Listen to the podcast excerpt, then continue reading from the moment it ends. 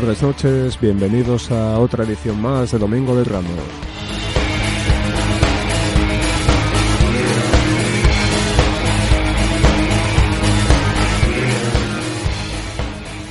Cuando nos acercamos cada vez más al verdadero Domingo de Ramos, que cae de domingo, no cae de jueves, como, como sabéis, os traemos lo que nos quedó pendiente en la edición anterior de la película After the Dark, Los Filósofos,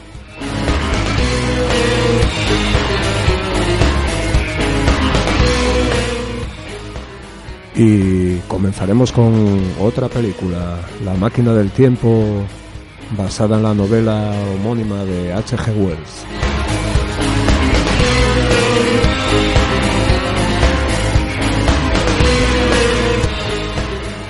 Y como siempre estaréis acompañados de literatura variada y buena música.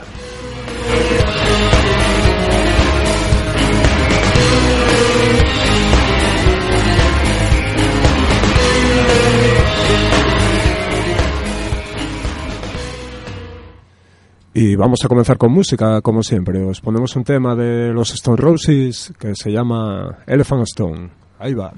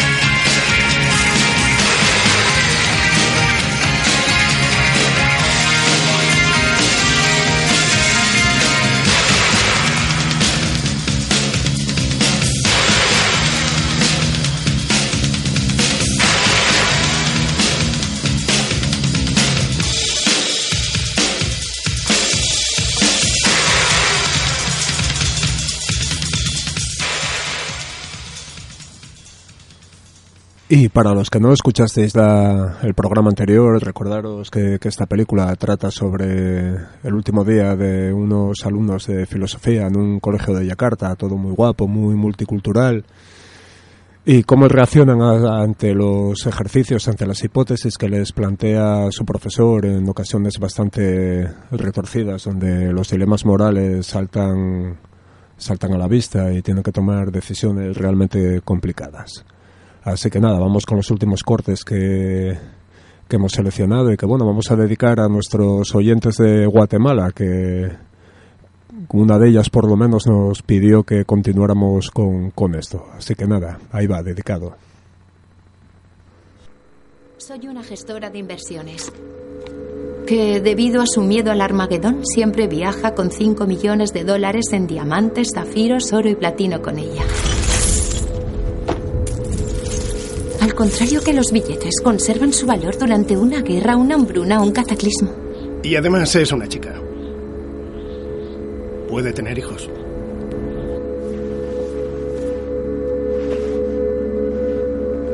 Chips, tu turno. Soy carpintero y estéril. Genial. La guerra atómica va a destruirlo todo. Así que habrá que construir nuevas casas, graneros y cobertizos con nuestras propias manos. Todo se fabricará con madera durante un siglo. Se necesita experiencia. Yo voto por Chips. Gracias, James. Soy ingeniera de estructuras. Y además soy ingeniera eléctrica. Difícil de rebatir.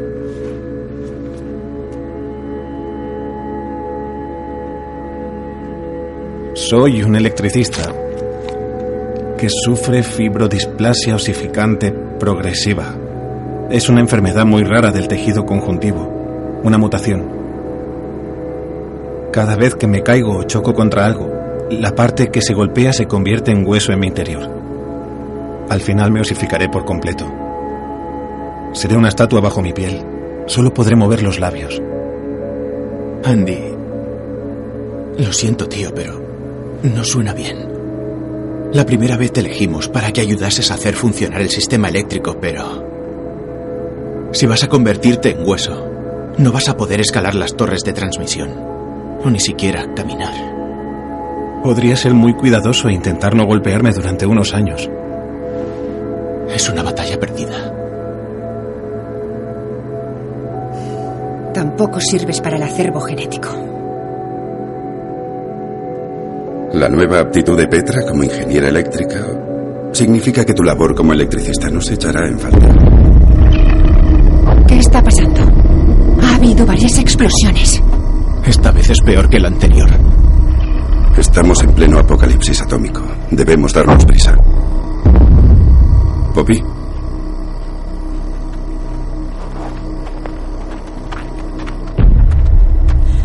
Soy psicoterapeuta, pero me realizaron una histerectomía a los 12 años debido a un cáncer de ovario. ¿Entonces no puedes tener hijos?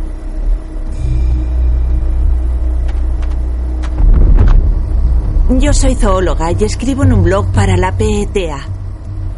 No va a haber más zoos. Ni más ordenadores. Sigue habiendo animales. Vivian, estamos en la frontera entre la supervivencia y la aniquilación. ¿Qué podrás ofrecer cuando dejen de caer las bombas? Soy doctor en química con una excelente genética. Así que no sufriré enfermedades vasculares, ni pulmonares, ni óseas, ni cerebrales. A no ser que me claven un cuchillo o caiga en arenas movedizas, viviré unos 103 años sin ninguna dolencia o impedimento físico grave.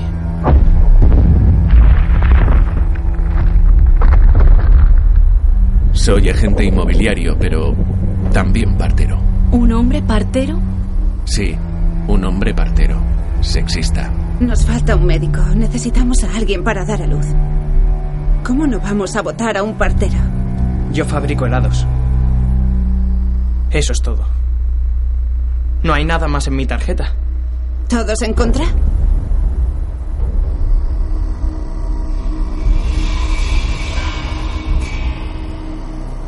Soy cantante de ópera. Así que hablo siete idiomas. Necesitaremos comunicarnos con los supervivientes de otros búnkeres en el mundo.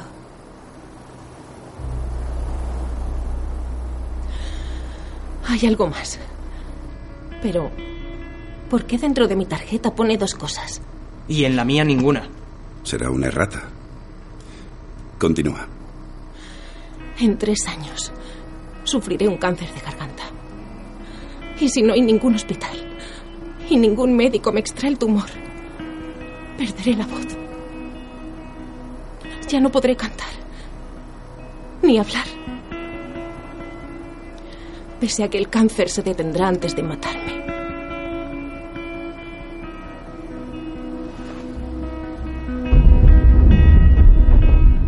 Subastadora de vinos. Coeficiente intelectual 200. Yo voto por Mitzi. Estás votando por todos. Es literalmente un genio. No es tan impresionante como suena. Una subastadora, por muy lista que sea, no es vital para salvar a la civilización. Lo siento, Mitzi. Soy una diseñadora de moda que creó una exitosa línea de ropa hecha con bambú y cachemira. Así que soy un claro ejemplo de éxito. Insignificante. ¿Todos en contra? Soy un arpista. Con trastorno del espectro autista. Soy senadora de los Estados Unidos. Me habría convertido en la primera mujer presidenta del Tribunal Supremo. Y en la abogada americana más exitosa de mi generación. Soy una soldado con memoria y idética probada. El ejército me grabó recitando 92.000 decimales del número pi. Soy un criado. Que es tan bueno y atento que los ángeles inclinarán sus cabezas ante él cuando cruce las puertas del cielo, si el cielo existe. Y si no soy un buen tipo que limpia habitaciones. ¿En serio hay que discutirlo? Necesitamos más chicos. Es un criado. Ninguna nación prospera sin una clase obrera fuerte. Él es fuerte. Yo digo que dejemos que entre.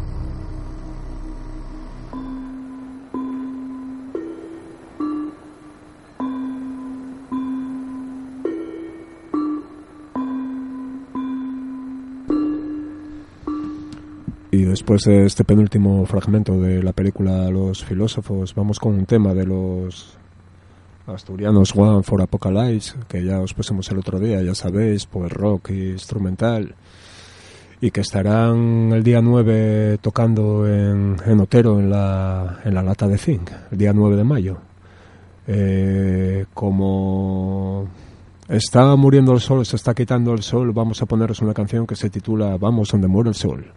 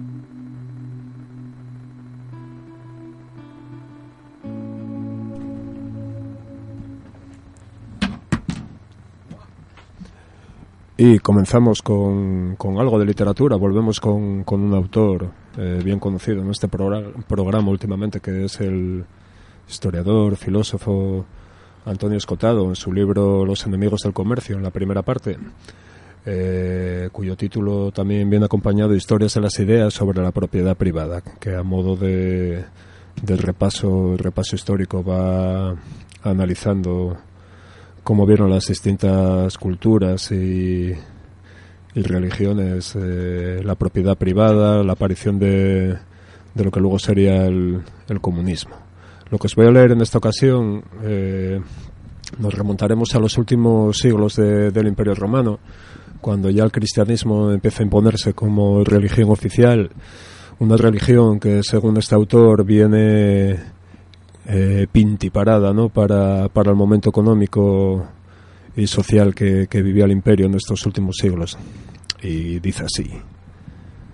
Dios es una palabra relativa que se refiere a los siervos, y deidad es su dominio no sobre el cuerpo propio, como piensan aquellos para los cuales es el alma del mundo, sino sobre siervos. Admiramos a Dios por sus perfecciones, pero adoramos debido a su dominio, pues adoramos como siervos. Isaac Newton. Diocleciano abdica al poco, amargado por los límites de la coacción y las guerras que esto provoca acaban favoreciendo a Constantino, uno de los siete aspirantes en Liza. Gracias al apoyo de legionarios cristianos, respaldados por sus comunidades occidentales y orientales, faltan noticias sobre un proceso de acercamiento entre el imperio y la secta perseguida hasta entonces, que quizá comienza en 311, cuando el César Galerio devuelve al Papa Melquiades algunas propiedades incautadas. Sea como fuere, el edicto de Milán de, 19, de, de, del año 313, fruto de deliberaciones igualmente desconocidas entre Constantino y el Papa Silvestre I, pone en marcha la cristianización del imperio. Hemos tomado esta saludable y rectísima determinación de que a nadie le sea negada la facultad de seguir libremente la religión que ha escogido para su espíritu. Hemos decidido anular completamente las disposiciones previas sobre los cristianos. Por hostiles y, po y, poco propias en nuestra clemencia, y permitir de ahora en adelante a todos los que quieran observar esa religión hacerlo libremente.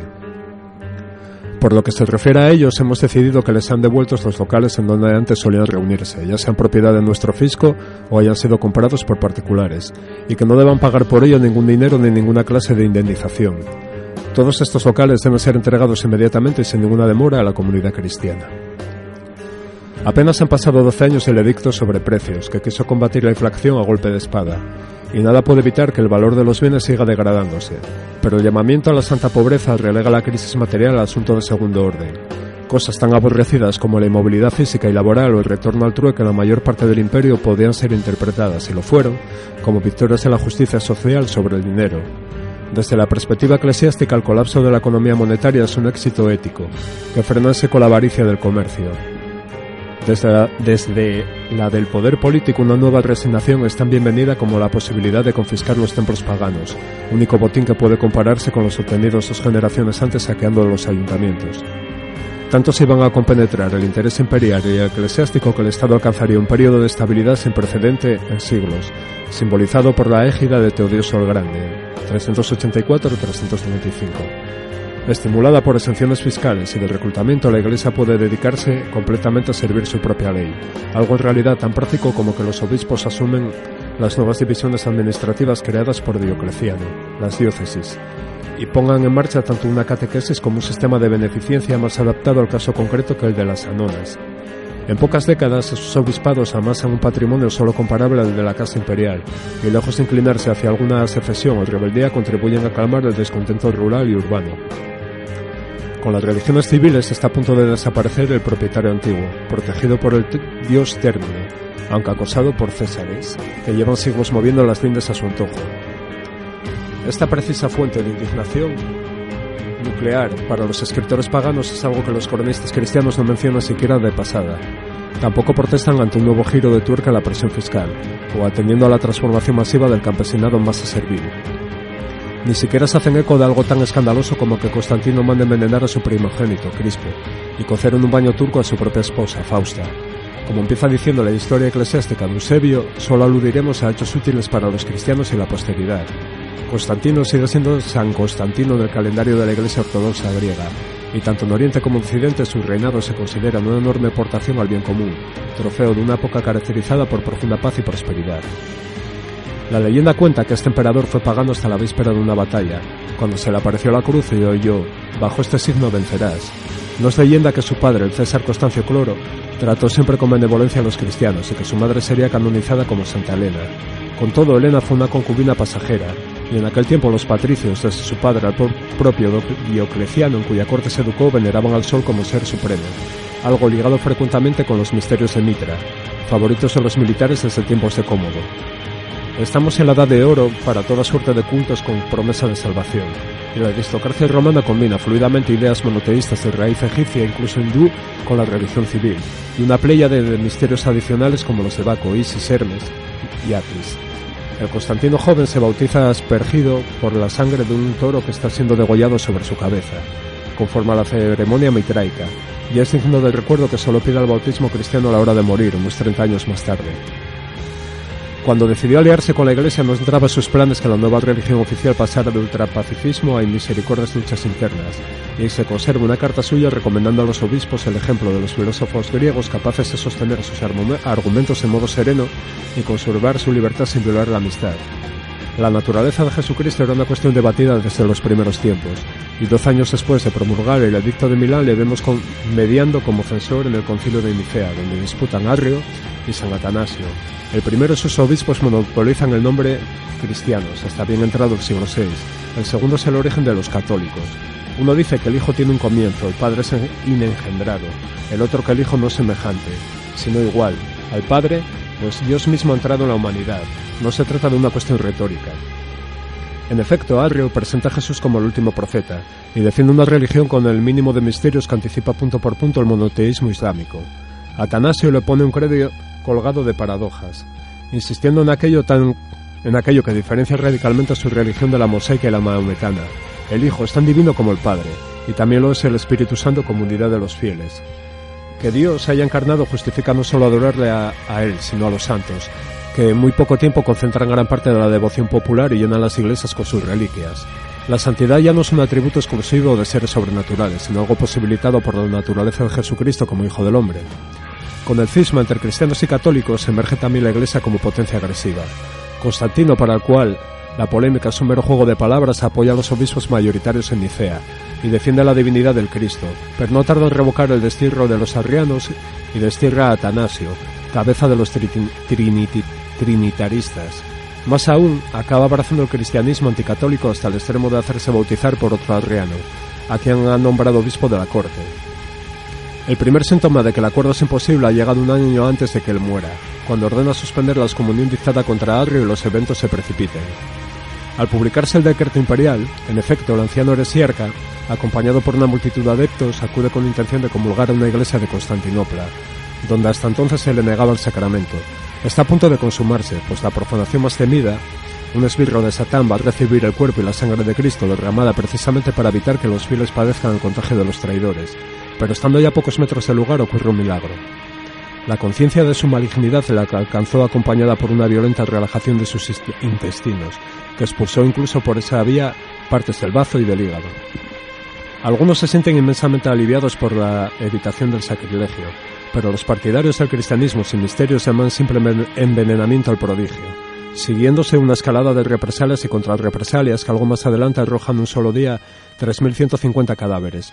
Protegidos luego por el hijo y sucesor de Constantino, los arrianos de Oriente lograrán sobrevivir hasta que Teodosio el Grande deponga a su patriarca de Constantinopla, en 380. Mejor suerte les guarda en Occidente, ya que sus obispos han convertido a casi todas las tribus bárbaras y subsisten en los territorios ocupados por ellas hasta principios del siglo VI, cuando Franco Clodoveo se ponga al servicio del catolicismo e inicie su exterminio. Constantino adopta el, título de obispo de los sin iglesia, puente entre ella y la parte aún pagana de su reino, dando también el paso político decisivo desde el divus o rey divino a un monarca ungido por la gracia de Dios. Pero hemos dejado a los panegiristas católicos celebrando la profunda paz y prosperidad de su reinado, y no está de más precisar algo al respecto. Cuando derrota a su último rival, el kilo de oro vale 120.000 denarios, y diez años más tarde vale 550.000. Esta inflación, superior a la padecida en tiempos de Diocleciano, obedece a sus causas crónicas y a la liquidez de- derivada de saquear algunos miles de santuarios paganos. Manifiesta a su vez en una moneda de oro, el solidus, que apenas nadie ve en el oeste, donde los circulantes son denarios viles o de bronce.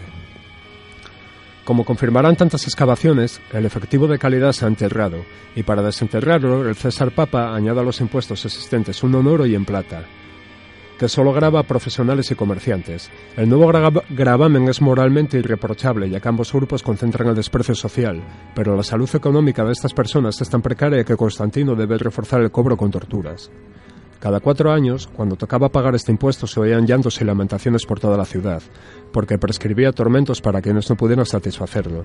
Las madres vendían a sus hijos y los padres prostituían a las hijas ante el apremio de los recaudadores.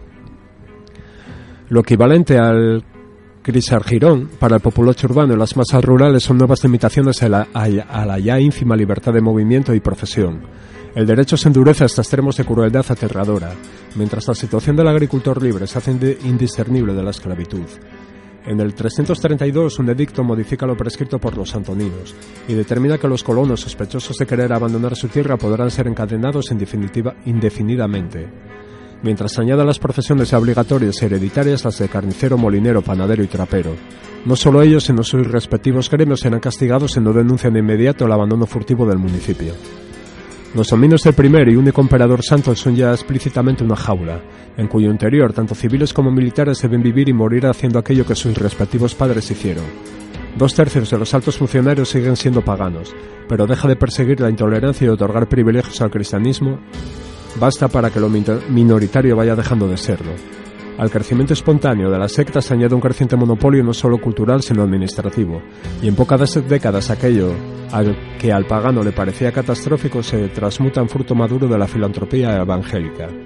Materialmente la tendencia recesiva encuentra sucesión en el potente foco de desarrollo que es Constantinopla.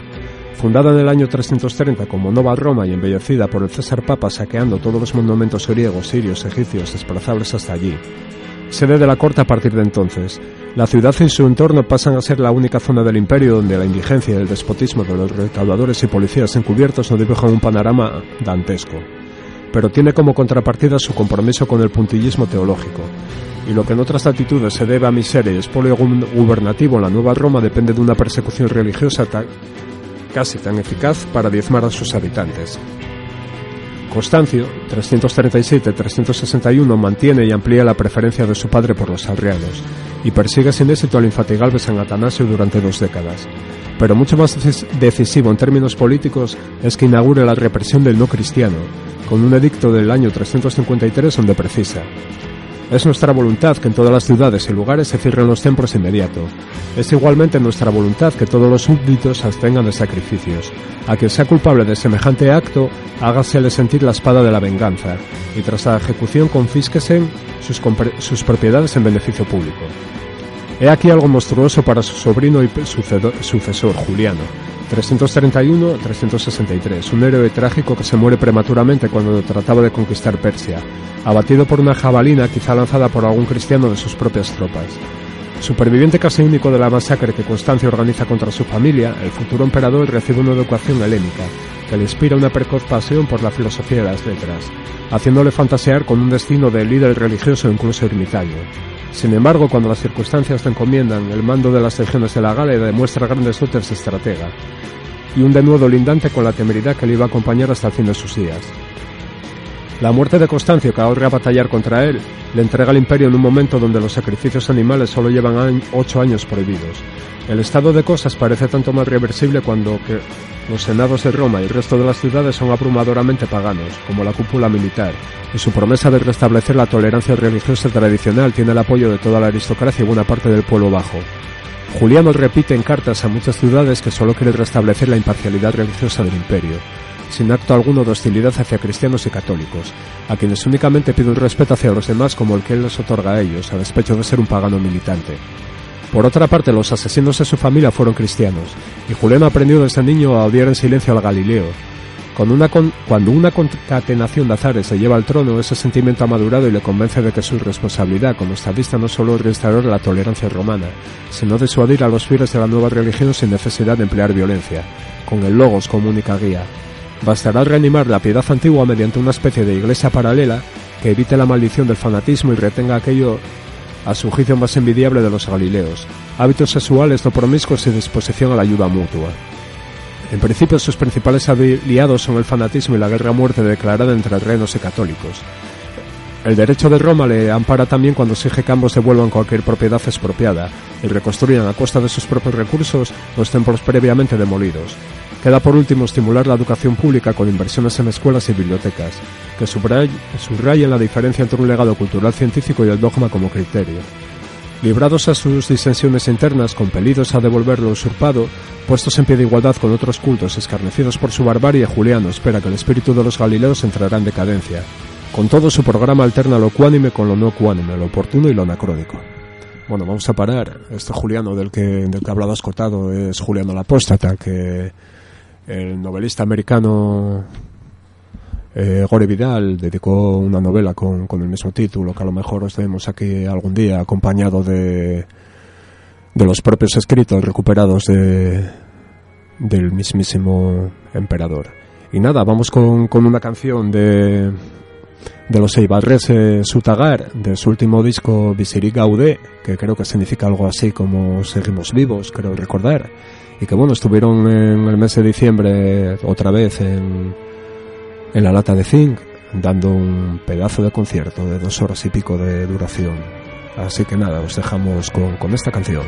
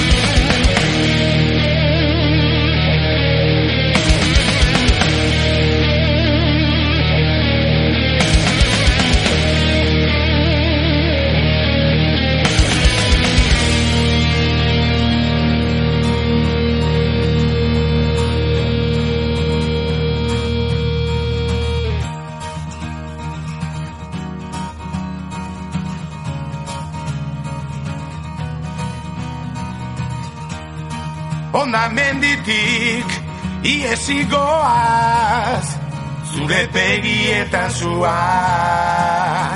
Aldamenean bide lagunak Haien begietan zua.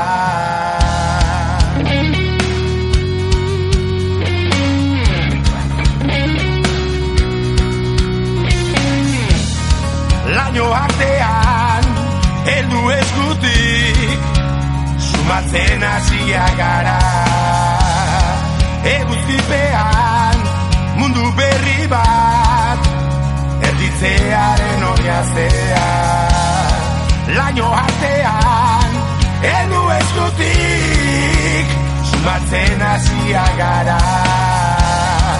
Eguzkipean mundu berri bat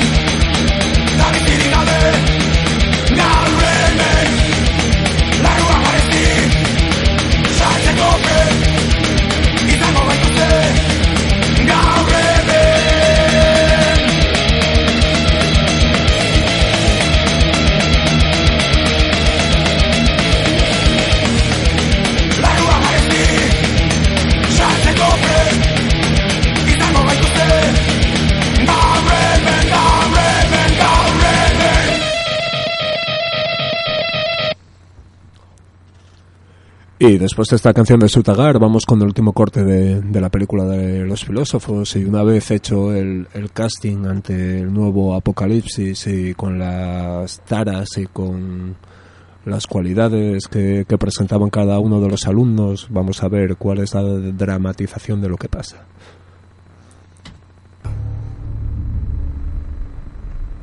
¿Qué no está funcionando? Cuatro mujeres en buena condición física.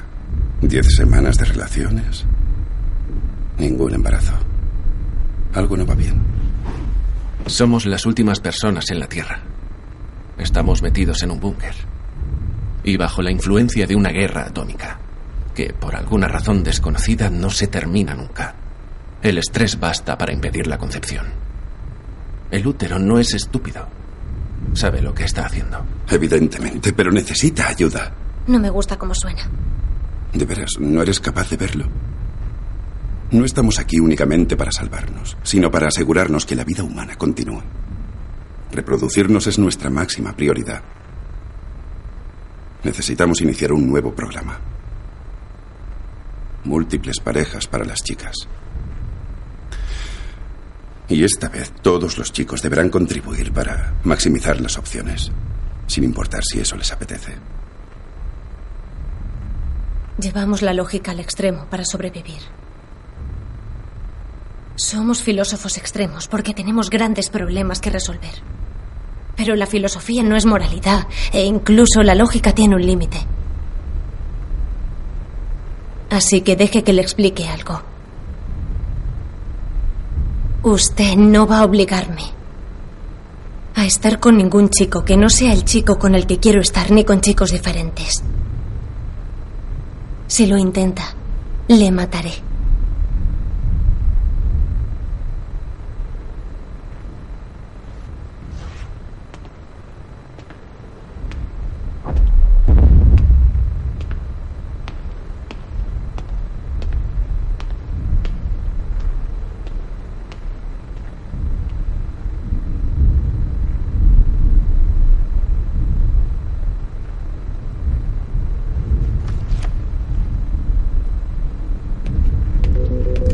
¡Arriba! ¡Levantaos todos! ¡Fuera! ¡Fuera! ¡Fuera todo el mundo!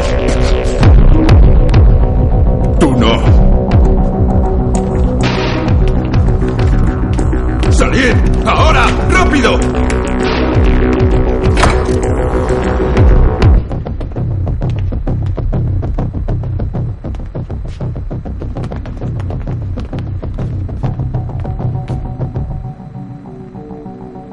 Los humanos fuimos creados con un error de diseño.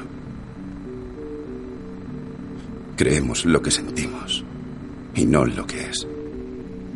Eso hace que quienes tienen una mente más débil se dejen influir fácilmente por argumentos apasionados, incluso si son muy malas ideas.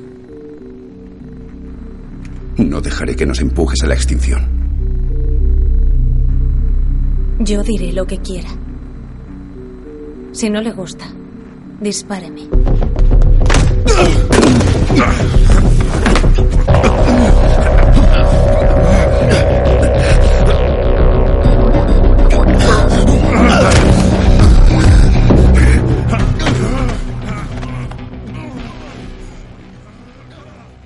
Bueno, y finalizados los cortes de, de, la película Los filósofos, en la que os quedáis con una pelea, nada, el final y lo que queda por, por ver, veros en casa. Así que no os voy a hacer de, de, spoiler como a lo mejor hago otras veces, pero, pero bueno, vamos con un tema de los belgas Length of Time. Eh, que se titula Another Child is Born, que viene muy a cuento con la temática que ahora se trataba y la problemática que se trataba en la, en la película. Ahí va.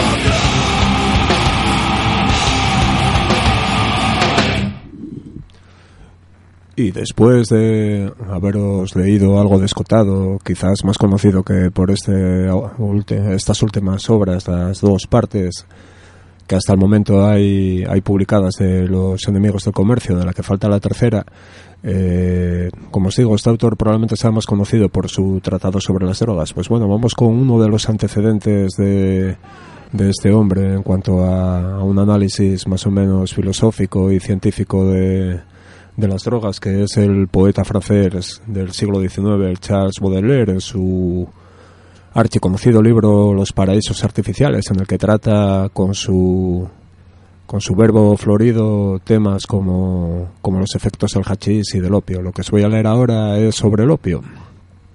Y se llama así, las torturas del opio. Fue en 1804 cuando trabó por primera vez conocimiento con el opio. Han transcurrido ocho años felices ennoblecidos por el estudio. Ahora estamos en 1812, lejos, muy lejos de Oxford, a una distancia de 250 millas, encerrado en un retiro al fondo de las montañas. Caza ahora nuestro héroe, porque desde luego merece de sobra este título. Pues bien, toma opio. ¿Y qué más? Estudia la metafísica alemana, lea Kant, a Fichte, a Schelling. Sepultado en un pequeño cottage con solo una criada, ve deslizarse las horas serias y tranquilas. ¿Está casado? Todavía no y siempre con el opio, todos los sábados por la noche. ¿Y este régimen ha durado impúdicamente desde el famoso domingo lluvioso de 1804? Ay, sí. ¿Perdió su salud tras ese largo y regular exceso? Jamás, según dice. Se ha sentido mejor que en la primavera de 1812. Observemos que hasta ahora no ha sido más que un diletante, y que el opio aún no se ha vuelto para él una higiene diaria. Las dosis han sido siempre moderadas y han estado prudentemente espaciadas por un intervalo de algunos días. Quizá esa prudencia, esa moderación haya retrasado la aparición de los terrores vengadores. En 1813 comienza una era nueva.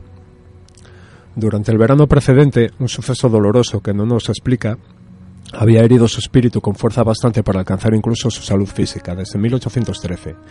Le atacaba una espantosa irritación de estómago, que se parecía sorprendentemente a la que tanto la había hecho sufrir en sus noches de angustia en el fondo de la casa del procurador y que venía acompañada de todos sus antiguos sueños mórbidos. He aquí la gran justificación en última instancia. ¿Para qué extenderse sobre esta crisis y detallar todos sus incidentes? La lucha fue larga, los olores fatigosos e insoportables, y la liberación continuaba allí, al alcance de la mano. De buena gana diría a todos aquellos que han deseado un bálsamo, un nepentes para dolores cotidianos que perturban el ejercicio regular de su vida y se burla de todos los esfuerzos de su voluntad. A todos aquellos enfermos de espíritu, enfermos de cuerpo, les diría que quien de vosotros esté libre de pecado, bien de acción, bien de intención, arroja a nuestro enfermo la primera piedra. Así pues, tema concluido. Además, os suplica que le creáis. Cuando comenzó a tomar opio cotidianamente tenía urgencia, necesidad, fatalidad. Vivir de otro modo no era posible. Y además son tan numerosos los valentes que saben afrontar con paciencia, con una energía renovada, minuto a minuto, el dolor, la tortura siempre presente, jamás fatigada, con miras a un beneficio vago y lejano. El que parece tan valiente y tan paciente no ha tenido tan gran mérito al vencer, y el que ha resistido poco tiempo ha desplegado en ese poco tiempo una vasta energía mal conocida. Los temperamentos humanos no son tan infinitamente variados como las dosis químicas. En el estado nervioso en que estoy me resulta tan imposible soportar un moralista inhumano como el opio sin hervir. Hermosa sentencia. Irrefutable sentencia. No se trataría de circunstancias atenuantes, sino de circunstancias absolutorias. Finalmente esta crisis de 1813 tuvo una salida, y esta salida es fácil de adivinar. Preguntar de esta hora a nuestros solitarios si tal o cual día no tomó opio es informarse acerca de si sus pulmones han respirado ese día o si su corazón ha cumplido sus funciones. Basta de cuaresma de opio, basta del ramadán, basta de abstinencia. El opio forma parte de la vida. Poco tiempo antes de 1816, el año más bello, más límpido de su existencia, nos dice que había bajado repentinamente en casi sin esfuerzo de 320 gramos de granos de opio, es decir, 8.000 gotas de láudano, diarias a 40 granos, disminuyendo de este modo su extraño alimento en 7 octavos. La nube de profunda melancolía que se había batido sobre su cerebro se disipó por arte de magia, reapareció la agilidad espiritual y pudo nuevamente creer en la felicidad. Solo tomaba mil gotas de láudano diarias, que templanza, y era como un veranillo de San Martín espiritual, y releyó a Kant, y lo entendió o creyó entenderlo. De nuevo abundaba en él esa ligereza, esa alegría de espíritu, tristes palabras para traducir lo intraducible, igualmente favorable al trabajo y al ejercicio de la fraternidad. Este espíritu de benevolencia y de complacencia por el prójimo, digamos más, de caridad, que se parece un poco, sea esto insinuado sin intención de faltar al respeto, al respeto a un autor tan grave, a la caridad de los borrachos, ejerció un buen día de la forma más extraña y más espontánea en beneficio de un malayo. Tómese nota de este malayo. Volveremos a encontrarlo más tarde, reaparecerá, multiplicando de una manera terrible.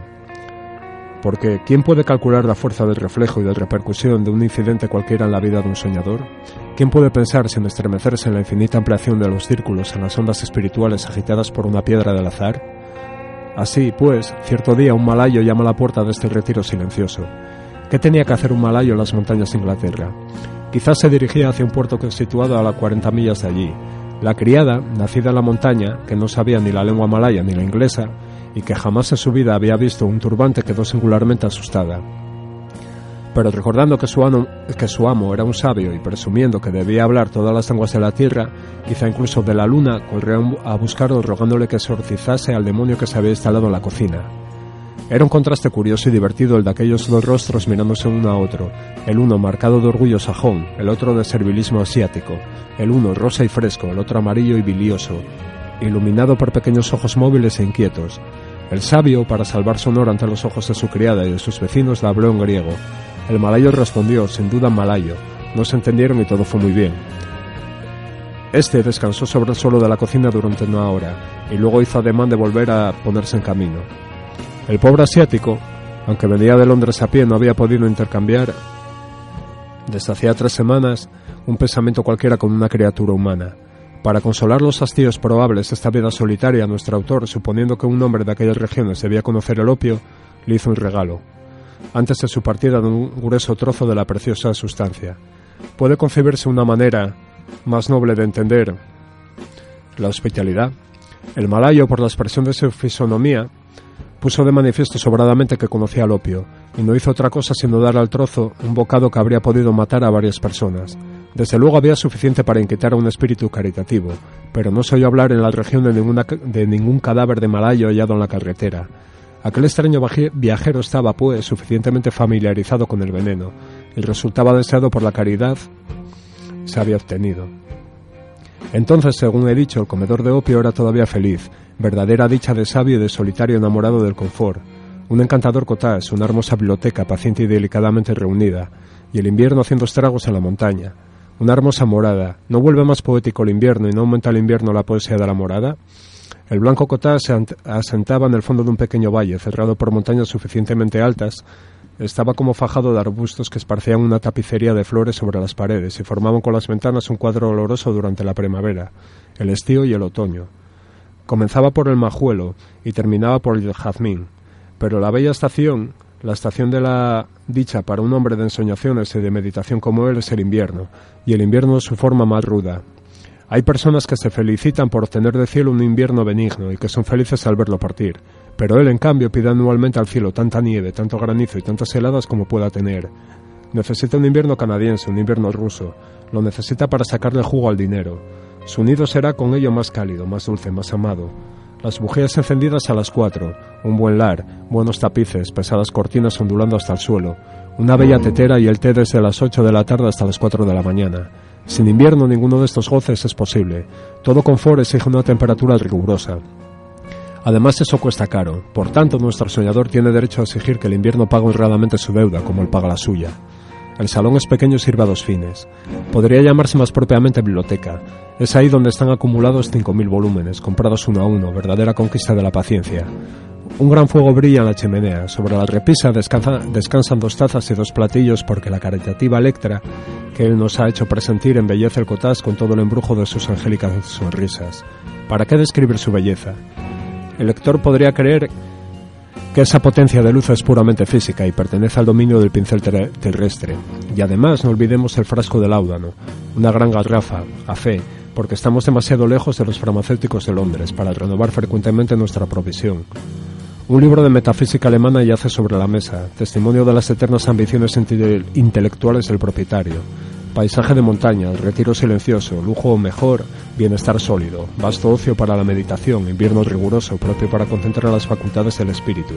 Sí, eso era la felicidad, o mejor las últimas luces de la felicidad, una intermitencia en la fatalidad, un jubileo en la desgracia, porque ya estamos llegando a la época funesta en que hay que decir adiós a esa dulce beatitud. Adiós tanto invierno, tanto al invierno como al estío. Adiós a las sonrisas y a las risas. Adiós a la paz y el espíritu. Adiós a la esperanza y a los sueños apacibles.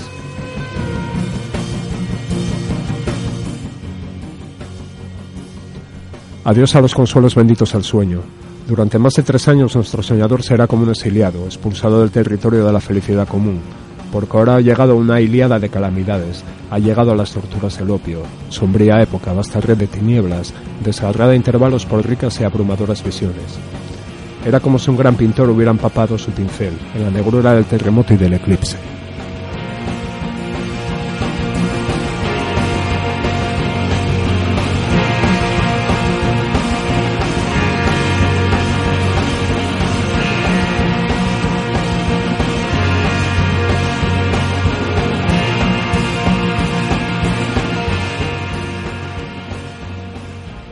Después de este fragmento de, de, Charles Baudelaire de los paraísos artificiales, eh, seguimos con música. Vamos con un tema de, de los americanos Fear Factory, Fear Factory, de su disco del año 95 de Manufacture, y que se llama The Manufacture. Ahí va.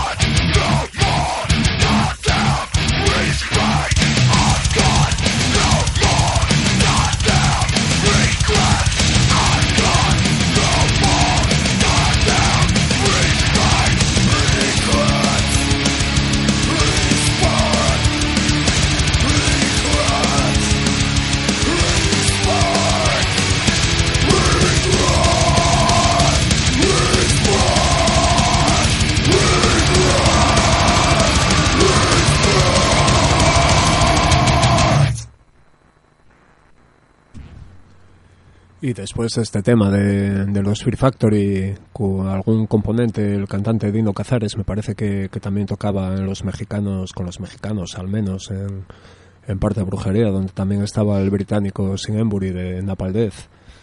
Vamos con la otra película que tenemos seleccionada para hoy, que es el, la película de Time Machine, La máquina del tiempo, que, en castellano se vino a llamar El tiempo en sus manos. Una película del año 1970, 60, perdón, eh, dirigida por, por George Pal y protagonizada por Rod Taylor, que, está basada en la novela del mismo nombre de, eh, Time Machine de, de H.G. Wells, del año 1800, de, creo que es de finales de, del siglo XIX, y comienza tal que así.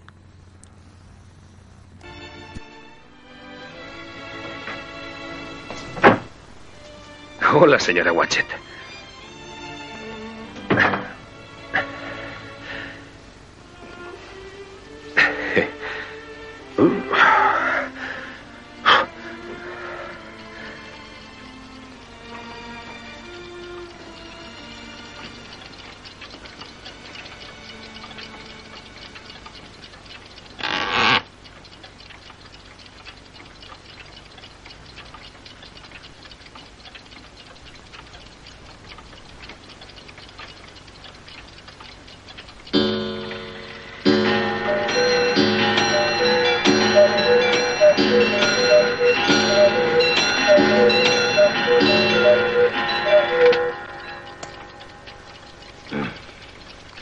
Yo creo.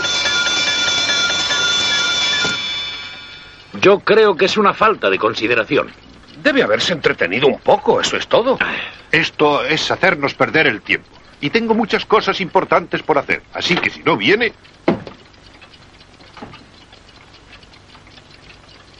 Hable, ¿está con alguna mujer?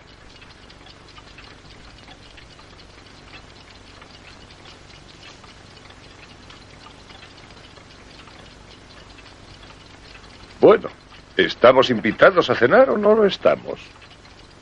Aparentemente lo estamos. ¿Cuánto tiempo hace que se fue? No puedo decirlo con exactitud. Algunos días. Desde hace algún tiempo le veo muy poco. Casi nunca sale del laboratorio. Solamente viene para comer. Pero me habló sobre la cena de esta noche y dejó esas instrucciones. Gracias, señora Watchet. Bien, bien. Díganos qué sucede, Philby, pronto. Oh, realmente nada. George dice que si no está aquí a las ocho en punto, que empecemos a cenar sin él. ¿qué hora es? La cena está servida, caballeros. Es lo único sensato que he oído hasta ahora. Comprensible. Normalmente George es exacto y puntual. Ah, Se está burlando de nosotros, haciéndonos esperar para no comparecer. No se comporta como un caballero. Y sin pensar en el tiempo que perdemos. Eso, sin pensar en el tiempo que perdemos. Hay una cosa que me gusta de George. Tiene la mejor bodega de Inglaterra. Y la señora Watchet es la mejor cocinera del mundo. Sí, voy a brindar por ellos.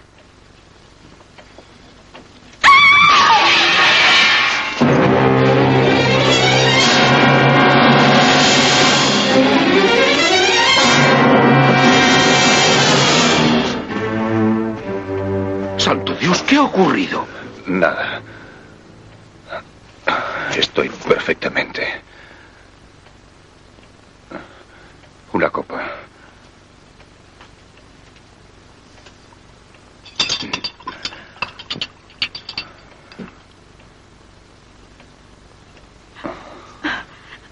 No le había reconocido. Señora Watchet.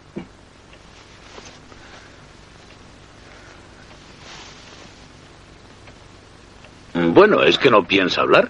¿Qué le ha sucedido? ¿No va a decirlo? Déjelo en paz. No, no tiene importancia. Tengo que contarlo ahora, mientras lo recuerde. Descansa. Procura tranquilizarte. Tienes todo el tiempo del mundo. Tienes razón, David. Eso es lo que tengo. Todo el tiempo del mundo. ¿Recuerdas que nos reunimos hace cinco días? El último día de 1899.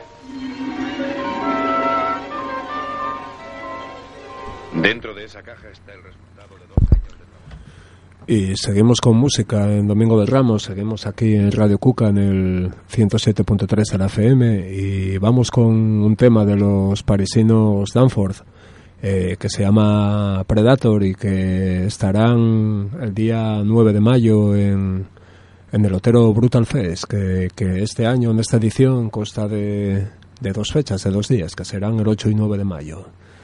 Eh, si queréis encontrar información sobre el evento, pues nada, mirar en, en, internet, mirar en Facebook y allí lo encontraréis todo precios, todo el resto de grupos que tocan y dónde comprar las entradas y demás. Así que nada, animaros y, y veniros a Oviedo el día 8 y 9 de mayo al Otero Brutal Fest en su tercera edición. Ahí va.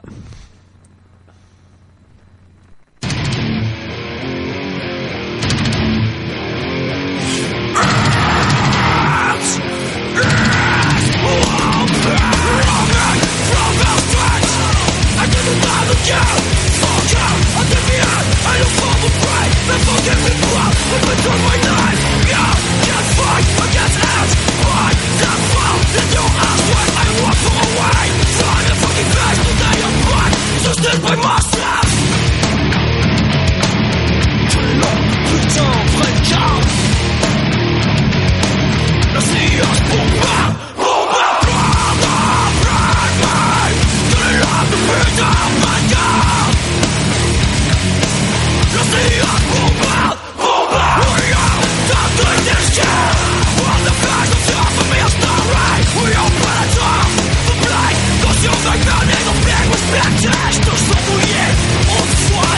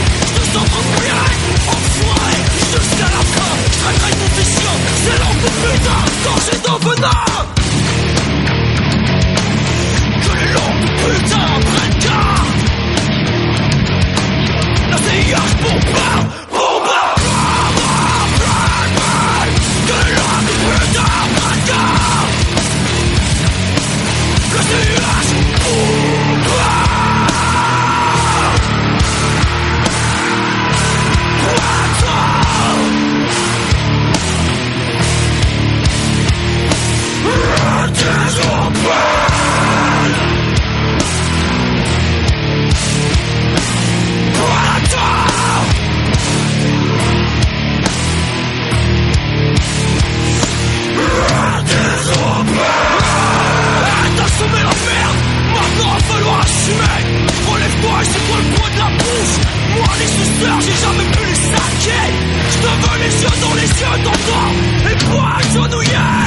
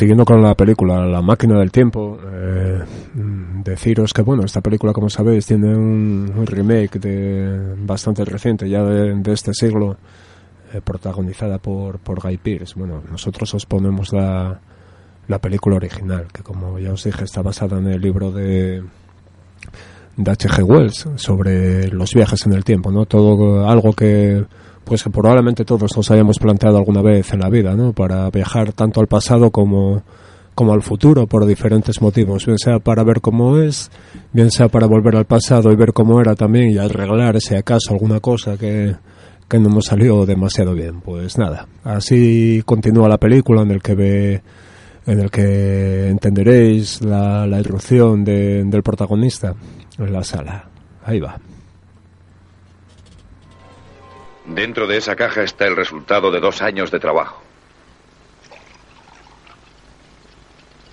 Deseaba terminarlo antes de que comenzara el nuevo siglo y lo he conseguido.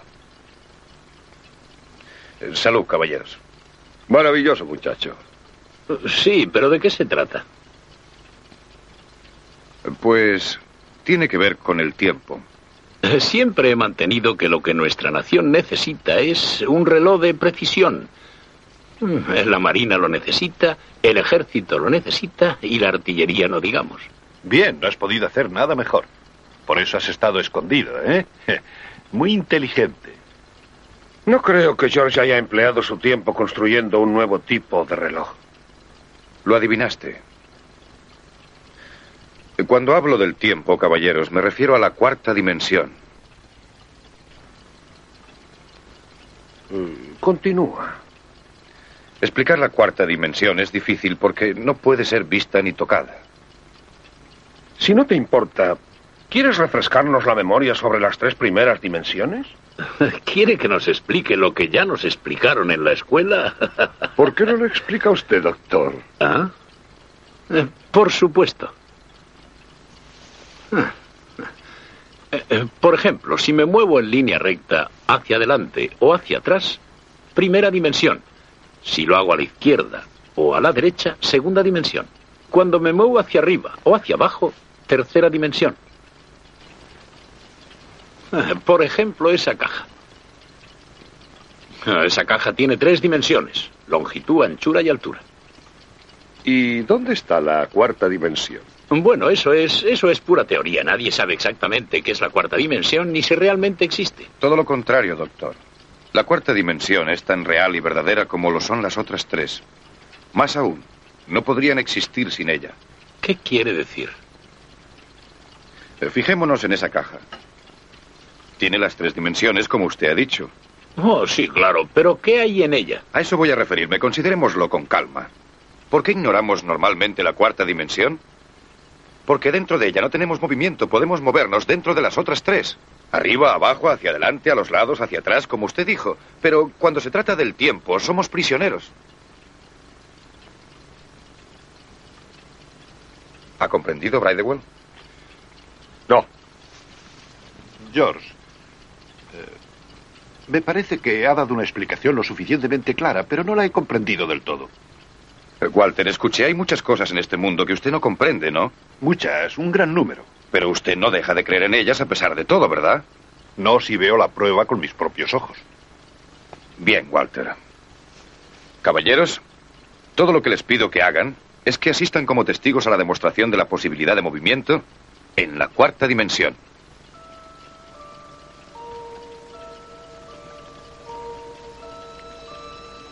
Doctor, ¿quiere ayudarme? Sí, claro, desde luego.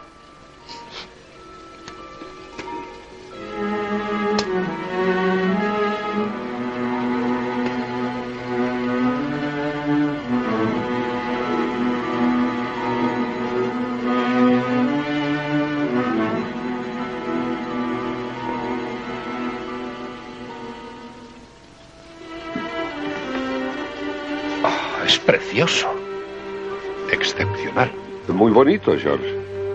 Eh, fascinante. Eh, ¿Qué es? Solo se trata de un modelo experimental.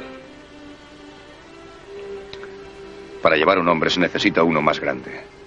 ¿Para llevar un hombre a dónde? Al pasado o al futuro. Es una máquina del tiempo. Está bien, George. Ahora que ya se ha divertido un poco, díganos para qué sirve realmente este artefacto. Ya lo he dicho, doctor. En el modelo más grande se puede transportar un hombre en un viaje a través del tiempo. No del espacio, sino del tiempo. Entonces, George, si va a empezar a flotar en el futuro, ¿no podría conseguir que las cosas nos salgan bien? Ah, el futuro está escrito, no puede cambiarse, es irrevocable. Es posible.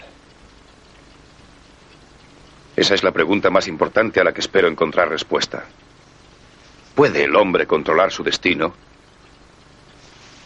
¿Puede cambiar las cosas que han de venir? Escuche, George, si ha perdido la cabeza yo le perdono. Pero si nos ha hecho perder el tiempo escuchando teorías sobre una idea No, imposible... no, no. Ustedes están aquí como testigos para ver, no para escuchar. ¿Ver? ¿Ver qué? El experimento que voy a realizar. Les diré cómo funciona. Este es el asiento donde el viajero del tiempo se sentará. Frente a él están los mandos. Esperen, lo haremos con más propiedad. Eh, con permiso. ¿Me presta un cigarro, doctor? Así. Imaginémonos que este cigarro es el viajero del tiempo. Esta es la palanca que controla los movimientos. Presionándola hacia adelante, la máquina viajará hacia el futuro. Presionándola hacia atrás, al pasado. Cuanto más se presione, más a prisa realizará el viaje. Por supuesto, el experimento solo podremos hacerlo una vez. Si tiene éxito, perderé la máquina para siempre. Por eso necesito testigos. Adelante, George. ¿De acuerdo, caballeros?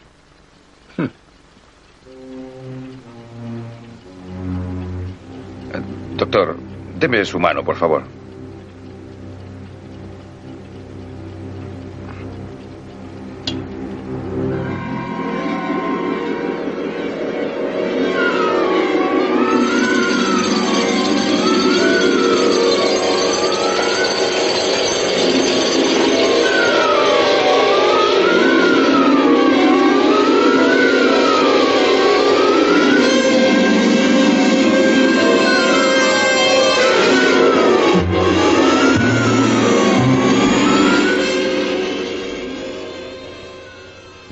Volveréis a oír en breves de, de esta película. Y seguimos con un tema también eh, de un señor que, que está muerto, que es el, el americano, el cantante de country Johnny Cash, que en este caso pues interpreta una canción que originalmente es de, de Trent Reznor, que es el otro cantante, pero de un grupo bien distinto como son los Nine Inch Nails. Y la canción es Heart.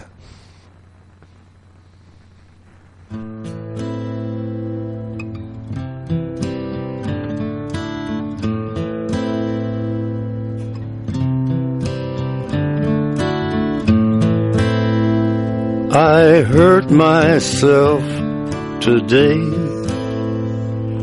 to see if I still feel. I focus on the pain, the only thing that's real. The needle tears a hole the old familiar sting. Try to kill it all away, but I remember everything. What have I become? My sweetest friend. Everyone I know goes away in the end. And you could have it all.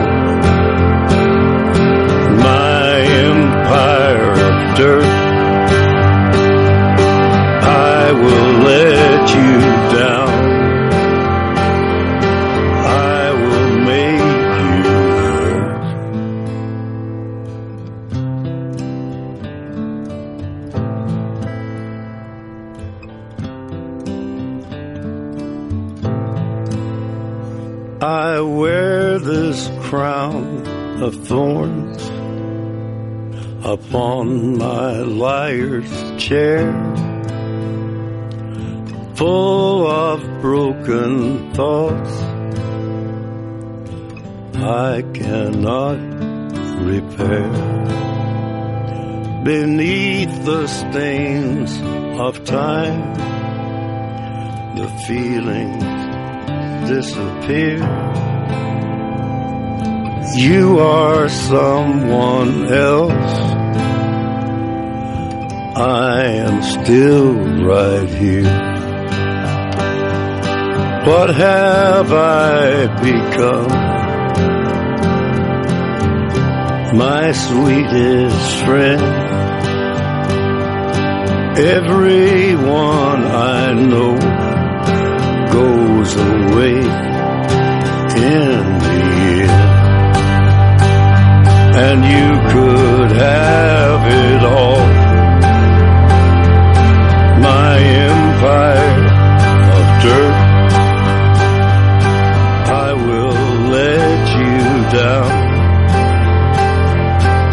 I will make you hurt. If I could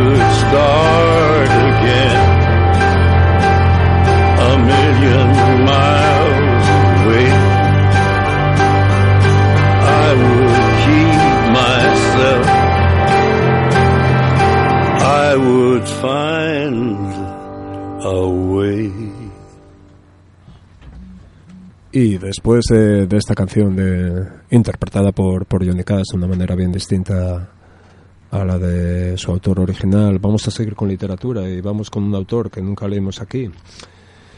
Y es una, una recopilación de, de cuentos fantásticos de, de un rabino llamado Naiman de Breslov, nacido en, en Ucrania en el año 1775 y que recoge bueno las enseñanzas de, estos maestros eh, judíos, en este caso de, de una facción del judaísmo que se llama los, los Yasidim, que no soy yo lo más indicado para explicaros lo, lo que es. El cuento en cuestión es el primer cuento, cuento Aleph, que Aleph en hebreo es la primera letra, la letra A, se llama La hija perdida del rey. Se mostró de acuerdo y dijo, en el camino conté un cuento, que todo aquel que lo oyó se quedó pensativo. Helo aquí. Esta es la historia de un rey que tenía seis hijos y una hija, y esta hija le era la más querida y más amada que todo, y representaba su mayor deleite. Y he aquí que un día entre los días ocurrió que se enfadó con ella, y se le escapó la frase siguiente, que el impuro te lleve. Por la tarde ella se retiró a su habitación, y por la mañana ya no supieron dónde estaba, y su padre la buscó por todas partes, al no hallarla se entristeció. Entonces el primer ministro, el más cercano al rey, viendo que se sentía tan entristecido, pidió que le diesen un criado, un caballo y dinero para sus gastos y se dirigió en su búsqueda. La buscó mucho tiempo hasta que la encontró. Vagó largo y tendido por las ciudades y el desierto, por el campo y los bosques. Buscó durante mucho tiempo, y errando por el desierto una vez vio un sendero, y pensó para sí, He aquí que vago por el desierto y no encuentro nada, así que seguiré este sendero y puede que me lleve a alguna vivienda. Tras reflexionar así, lo tomó y anduvo muchas jornadas por él, hasta que vio un castillo rodeado por un ejército. Ese castillo era hermoso, pero el ejército que lo rodeaba y acariciaba los ojos con el alineamiento de sus filas le causó miedo. Entonces echó un vistazo a los guerreros y temió que no lo dejaran pasar. Pero pensó y decidió para sí lo siguiente. Iré y lo intentaré. Y dejó el caballo y se dirigió al castillo. Y los guardias le dejaron pasar y no le incordiaron, ni le persiguieron. Y fue por el castillo de habitación en habitación y no le molestaron. Y entró en el salón del trono y vio que estaba sentado un rey con la corona puesta y unos guardias rodeándole. Y ante el rey estaban tocando unos músicos y se cantaban bellas canciones. Y ni el rey ni ninguno de los guardias preguntaron nada de nada al que había entrado. Y vio dulces y toda clase de viandas. Tomó de ellas y las comió y se recostó en un rincón a ver qué sucedía. Y vio lo siguiente. El rey ordenó traerla a la reina, y fueron a por ella. Y cuando apareció estalló un gran griterío y todos se llenaron de júbilo. Los poetas comenzaron a cantar y los músicos a tocar, y pusieron un trono para ella y la hicieron tomar asiento. Era la hija del rey. Él la conoció enseguida. La reina echó una mirada a su alrededor y le vio recostado en el rincón y también le reconoció. Se levantó del trono, se acercó a él y le tocó y le preguntó, ¿Me conoces? Y él respondió, Sí, te conozco. Tú eres la hija perdida del rey. Y a continuación le preguntó, ¿Cómo has venido a parar aquí? Y ella respondió, A mi padre se le escaparon las palabras siguientes dirigidas a mí, que el impuro te lleve. Por eso estoy aquí, este lugar es impuro. Entonces el primer ministro le aseguró que su padre lamentaba mucho eso y que él mismo le buscaba desde hacía ya unos cuantos años. Y le preguntó lo siguiente, ¿cómo puedo llevarte de vuelta conmigo? Y ella le contestó, es imposible rescatarme. ¿Acaso solamente si eliges un lugar para ti y permaneces ahí un año entero lamentándote por mí? Pero todo ese tiempo deberás echarme de menos y pensar en mí, y recordar que solo así me liberarás, y ayuna, y en el último día al transcurrir el año ayuna y vela, y no pegues ojo luego durante varias jornadas. Y se fue, e hizo todo como ella le había dicho, y al cabo de un año llegó el último día, y ayunó y no pegó ojo. Después se preparó y partió. En el camino vio un árbol, y en él manzanas, grandes aspecto hermoso. Se dejó seducir y comió de ellas, pero tras comer una sola manzana en ese mismo instante cayó y se durmió, y durmió largo tiempo, y el criado intentó despertarle y no pudo. Y cuando al fin se despertó del sueño, preguntó a su criado, ¿Estoy realmente en este mundo? Y éste le contó cómo había sido todo y le dijo, Has dormido mucho tiempo, unos cuantos años, y mientras tú dormías yo me alimenté con estos frutos. Al escuchar aquellas palabras, el primer ministro comenzó a afligirle, a afligirse amargamente. Y se dirigió a donde la hija del rey, quien también se sentía muy afligida, y le dijo lo siguiente, Si hubieses aparecido en el día fijado me habrías liberado de este lugar, pero ahora se ha perdido todo por un día, pues abstenerse de comer es muy difícil, especialmente en el último día cuando la tentación acumula su fuerza completa. Ahora vete de nuevo, elige un lugar para ti y de nuevo pasa allí un año. Y en el último día podrás comer, pero no pegues ojo y no bebas vino para no dormirte, ya que lo principal es no dormir. De nuevo hizo todo como ya le dijo, y en el último día se puso en camino y vio que, en un recodo fluía un manantial. Era de color rojo y olía vino. Entonces le preguntó al criado, ¿ves ese manantial? Debería haber agua en él, pero ¿por qué es de color rojo y huele como el vino? Y se acercó y echó un trago, y al instante cayó boca arriba y durmió 70 años. Y que apareció y pasó por allí un gran ejército con un convoy. El criado se asustó de los soldados y se escondió, después pasó una carroza y en ella iba la hija del rey. Y ella se paró entre el durmiente, salió de la carroza, se sentó a su y la reconoció. E intentó despertarle con todas sus fuerzas, pero no se despertó, así que comenzó a lamentarse sobre él. He aquí que todos sus trabajos, empeños y los terribles esfuerzos por aquel último día, cuando aún era posible librarme, se han perdido en vano. Y entonces se quitó de la cabeza el pañuelo y escribió una misiva sobre él con sus lágrimas. Y cubrió al durmiente, al durmiente con su pañuelo. Y se levantó, se dirigió a la carroza y partió de allí. Al cabo de cierto tiempo se despertó el primer ministro y preguntó al criado, ¿en qué mundo estoy? Y el criado le contó todo lo que había ocurrido, cómo había pasado el ejército y tras él la carroza, y cómo la hija del rey llegó y lloró sobre él y gritó para que la misericordia descendiese sobre él y sobre ella. Entonces el primer ministro vio a su lado el pañuelo. Preguntó, ¿de dónde es esto? El criado respondió, la hija del rey escribió sobre él con lágrimas, y él tomó el pañuelo y lo levantó sujetándolo cara al sol y comenzó paulatinamente a distinguir las letras y vio sus sollozos y leyó todas sus lamentaciones. Y como ahora ella no, ella no residía en aquel castillo, y que él la encontraría solo cuando hallara una montaña de oro y un castillo de perlas. El primer ministro dejó entonces al criado y decidió partir solo, y fue y la buscó, y así pasaron unos cuantos años hasta que se dijo lo siguiente. Desde luego, allí donde vive la gente no se puede encontrar una montaña de oro y un castillo de perlas. Él era un conocedor de todos los mapas y todas las crónicas del mundo, y por eso irá a buscarla en los desiertos. Partió y vagó por los desiertos durante muchos años, hasta que en cierta ocasión se topó con un hombre de tan gran tamaño como no hay tales entre los hijos de los hombres, y este gigante llevaba sobre sí un árbol, tan inmenso como nunca se podrá encontrar otro igual creciendo junto a la vivienda de ningún mortal. Y este hombre le preguntó, ¿quién eres tú? Y el primer ministro le respondió, yo soy un hombre. Y el otro se sorprendió y dijo, Hace muchos años que vivo en el desierto y en la vida he visto aquí un hombre. Y entonces el primer ministro le contó toda la historia y cómo ahora buscaba una montaña de oro y un castillo de perlas. Pero el gigante respondió, No existen tales cosas en absoluto. Y le volvió la espalda y reprochó al caminante que viniese a él con estas tonterías. Y el primer ministro dijo entre lágrimas, Desde luego que existen, donde sea, pero deben existir. Mas el gigante le volvió la espalda de nuevo, simplemente son diabluras. Existen, y yo pienso que solo es una tontería, pero ya que te empeñas, probaré a ayudarte. Soy el señor de las fieras, ahora gritaré y convocaré a todas las que hay en el mundo, pues las fieras corren y rugen por todas partes, y podría ser que alguna de ellas supiera algo de la montaña y del castillo de perlas. Y gritó y acudieron corriendo todas las fieras que, que existen, desde la pequeña hasta la grande, y él les preguntó.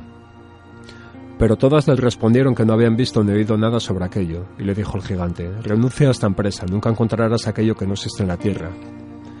Pero el primer ministro afirmó que le daba igual, que estaba obligado a ir, y lo hizo con tanta convicción que a fin de cuentas el gigante cedió y dijo, Tengo un hermano más en el desierto, y todos los pájaros están sometidos a él. Puede que ellos, ya que se remontan a las nubes, hayan visto esa montaña y el castillo. Ve con él y dile que yo te he enviado. Partió y anduvo unos cuantos años, y encontró al fin un gigante más, tan enorme como el anterior, y que también como aquel llevaba sobre sí un árbol igual de grande. Y le preguntó a este gigante quién era, y todo se repitió como el primero. Él le contó su historia, cómo su hermano lo había enviado a verle, pero aquel gigante también le dio la espalda, diciendo que no existía nada de eso que buscaba. Mas al fin, aquel cedió también ante la fuerte convicción del primer ministro y dijo, Bueno, llamaré a todos los pájaros que existen, ya que los pájaros sometidos a mí puede que sepan algo. Y llamó a los pájaros y preguntó a todos desde el pequeño hasta el grande, y todos respondieron que no sabían nada de tales cosas.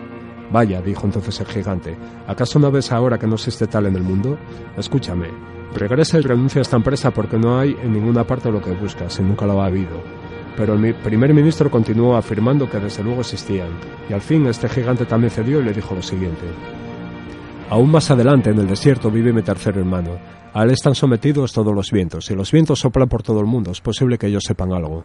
Y de nuevo partió y anduvo muchos años encontró un gigante tan grande como los dos precedentes, y este gigante también llevaba un árbol tan enorme que no se podía encontrar otro semejante junto a ninguna vivienda humana.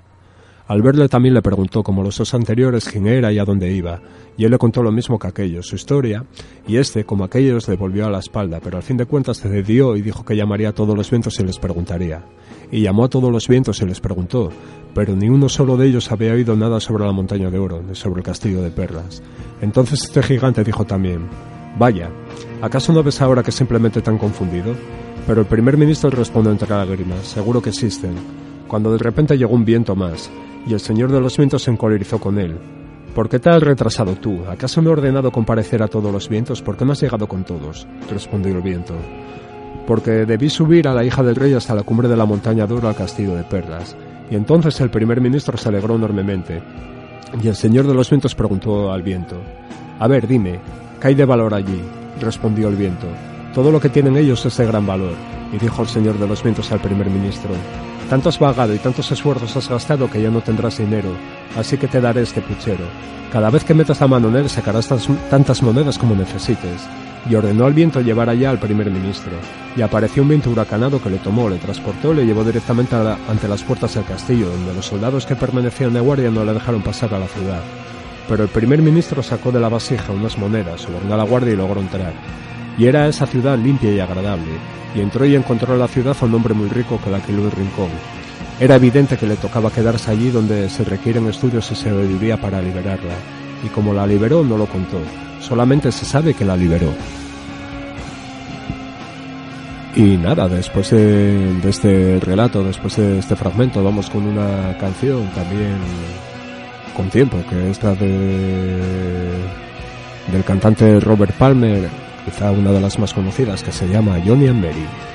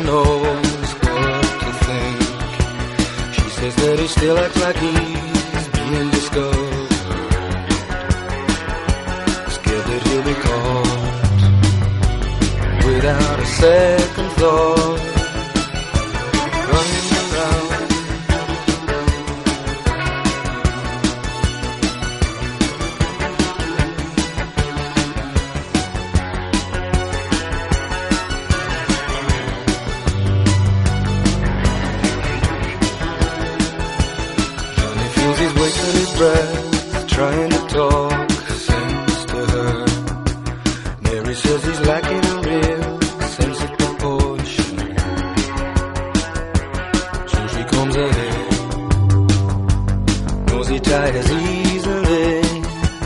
John is always running around trying to find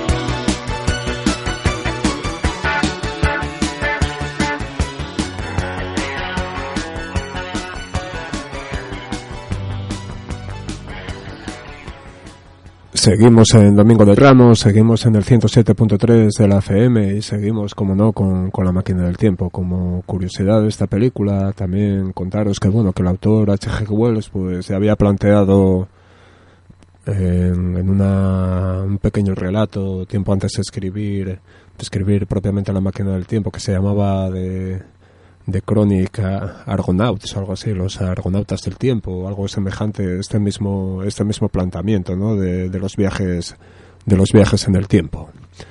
Y nada, como viste, una vez que, que funcionó el experimento ante la sorpresa de estos eh, pulcros y puntuales caballeros ingleses que acompañan al protagonista, que curiosamente también, en homenaje al autor de la película, se llama igual que él, se llama Herbert George Wells. Así que ahí va este fragmento, que no sabemos si será el último de hoy. Eh, es increíble. Funcionó. ¿A dónde se ha ido? ¿Ido? A ningún sitio concretamente. Todavía está aquí, pero, pero no en el presente. ¿Se dan cuenta de que está viajando a través del tiempo? Hacia el futuro, exactamente. ¿Espera acaso que nos creamos esa historia? Pero usted ha visto que es cierto. Acaba de decir que la máquina no se ha movido de aquí. Sí, lo he dicho. Entonces, ¿por qué no podemos verla?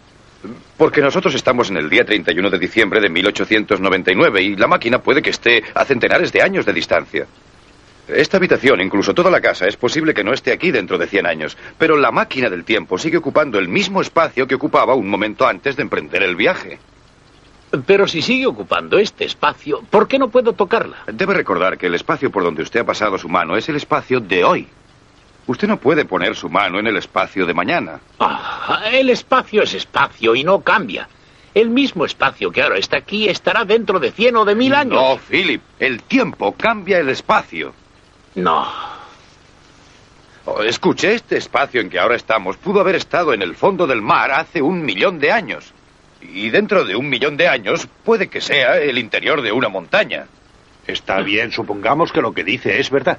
¿Qué pretende que hagamos con ese artefacto? ¿Artefacto? Por lo que a mí respecta, pienso hacer un viaje al futuro. A no ser que el doctor se ofrezca voluntario. Escuche, George, suponiendo que haga ese viaje y se vaya al siglo 50 o algo así, ¿cómo piensa volver? Estoy dispuesto a correr ese riesgo. Oh, por favor, escúcheme, George. No sé qué concepto tiene de nosotros, pero le aseguro que no somos tontos, somos hombres prácticos, hombres de negocios. Y la pregunta que quiero plantearle es la siguiente.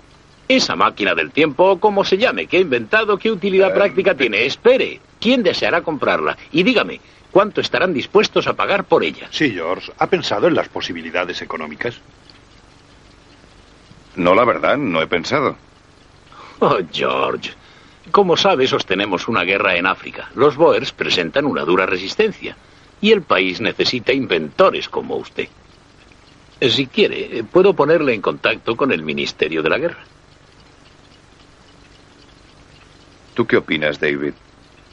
Eh, yo creo que el doctor Hillier tiene bastante razón. Ah, veo que nos estamos volviendo sensatos. Será lo primero que haga en el año nuevo. Santo cielo, es hora de irnos, caballeros. Sí, todos tenemos planes para esta noche. ¿Se encuentra bien, George? Perfectamente. ¿Viene Bridewell?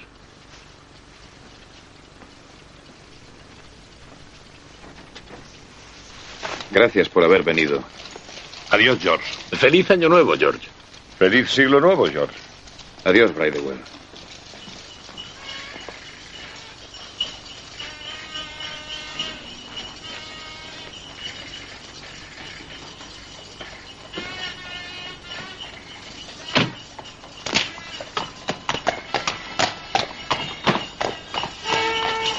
¡Feliz año nuevo! ¡Feliz año nuevo!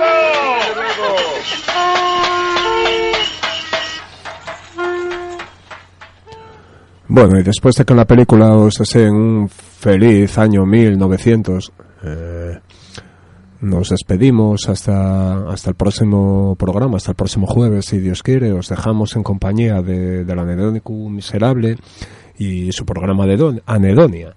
Esperamos recuperar eh, más fragmentos de esta película para el próximo programa y os dejamos con una canción de, de los británicos Placebo que se titula Song to Say Goodbye. Nunca mejor empleada. Así que nada, una canción para decir adiós. Así que adiós, muchos besos y gracias por, por escucharnos y por estar ahí. Adiós.